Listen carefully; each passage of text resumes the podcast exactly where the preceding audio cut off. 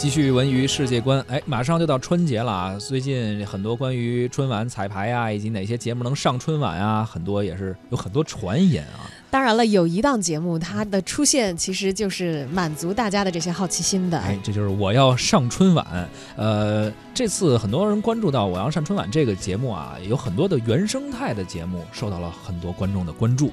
那么央视的这台大型节目，其实它从名字上你能看出来为春晚服务。有一些你已经在这个节目里看过的节目，可能做一个升级改版，就会出现在新一年的春节联欢晚会上了。确实是，也因此它汇集了来自全国各地，甚至是世界各地的表演者。他们呢，都用自己对生活和艺术的独特的理解，为这个舞台呢增光添彩。呃，十二期常规节目已经收官了啊。本季我要上春晚中众多的少数民族的一些原生态的文艺作品呢，也是在业内颇受好评。我要上春晚这个节目是以开放的态度，从民族民间文化中呢汲取一些养料啊，为这些民族艺术中的精品提供了一个展示自己的舞台。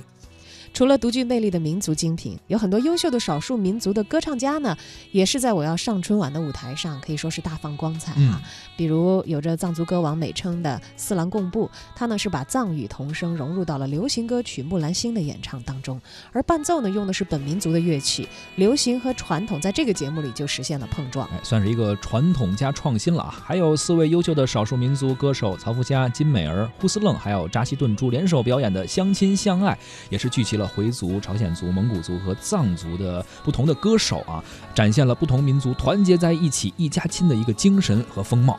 蒙古族的青年歌手乌英嘎，他用非常有代表性的长调的唱法啊，唱了一首牧歌。当然，我们现在听的这个版本不是他唱的啊，展现了草原歌声的辽阔和高亢。呃，这档节目的制片人夏雨也说过，说其实我希望能有那么努力工作的一群人。去帮他们找到情怀，这是对中国传统文化的致敬。因为我觉得，作为中国人，年可以代表更深层次的文化情愫，而不仅仅只是一个符号或者某种形式。而越是民族的，越是世界的，越可以呼应这种感情。